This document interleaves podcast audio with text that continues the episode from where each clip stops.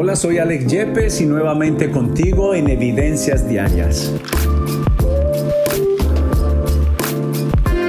El día de ayer estuvimos tratando sobre no vendas la verdad.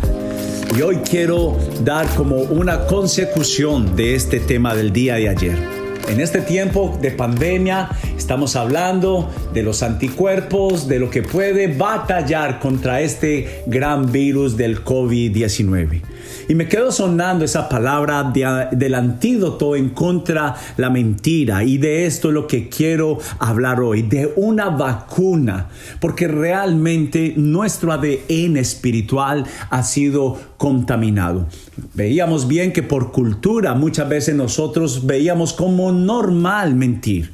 Pero la realidad es que estoy metiéndome en un mundo, tal vez me estoy metiendo en un camino no fácil de debatir. Y siempre, como digo, con toda la actitud correcta, siempre muy abierto para conversar, tener una conversación contigo, tomarnos un cafecito, siempre estoy muy dispuesto. Puedes comunicarte conmigo allí en www.casaevidencias.com. Yo creo que la vacuna se hace de los anticuerpos, o sea, es inyectar, vacunarnos vez tras vez de la palabra de Dios.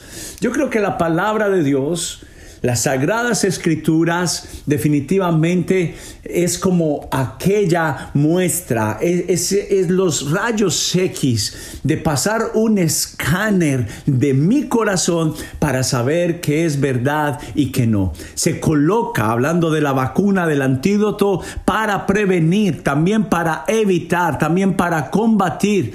Y cuando no lo hacemos, nos puede hacer mucho daño. Y yo creo que nosotros si no conocemos el estándar alto de la verdad, nunca conoceremos la bajeza de la mentira. Si no conocemos la línea recta de la verdad, nunca caminaremos el camino eterno de la verdad. Porque Jesús dijo de sí mismo, yo soy el camino, yo soy la verdad y yo soy la vida. Y qué bueno que Jesús mismo confrontó mucho a personas que caminaban, que debatían entre lo que era verdad y no era verdad. Inclusive fue un poco fuerte en sus palabras, pero sabes, Jesús es el prototipo de un padre que pelea por sus hijos. ¿Y quién no pelearía por un hijo que verdaderamente sabe que la mentira lo está llevando a la destrucción? Por eso Jesús le dijo a algunas personas las siguientes palabras, son fuertes, prepárate, abrocha tu cinturón, pero esto es para ponernos en línea de la verdad de Dios. Dijo, vosotros sois de vuestro El diablo y los deseos de vuestro padre queréis hacer.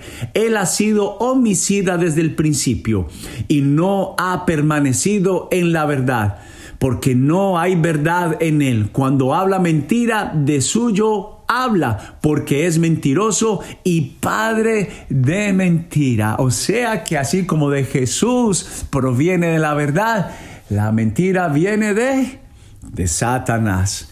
Y por eso lo podemos llamar también una batalla entre la verdad y el engaño, venciendo al padre de toda mentira. ¿Cómo lo vencemos? Diciéndole, sabes, no quiero más el engaño, ya no es más una opción para mí, quiero hablar por medio de la verdad.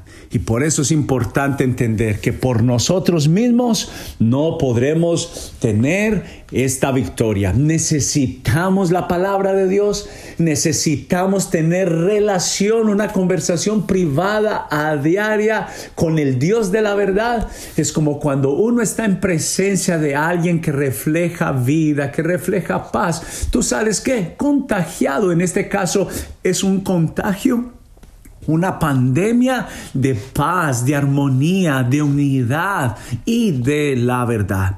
Por eso nosotros debemos desechar las mentiras. También el apóstol San Pablo escribió en el libro de Efesios capítulo 4 versículo 25 diciendo, así que dejen de decir mentiras. Digamos siempre la verdad a todos porque nosotros somos miembros de un mismo cuerpo, de una misma familia y es la familia de Dios. Oh, cuando yo sé que la verdad y que la mentira es real, verdaderamente cuando soy consciente de que camino en la verdad o de que soy mentiroso. ¿Cómo se le dice al que miente? Se le dice mentiroso.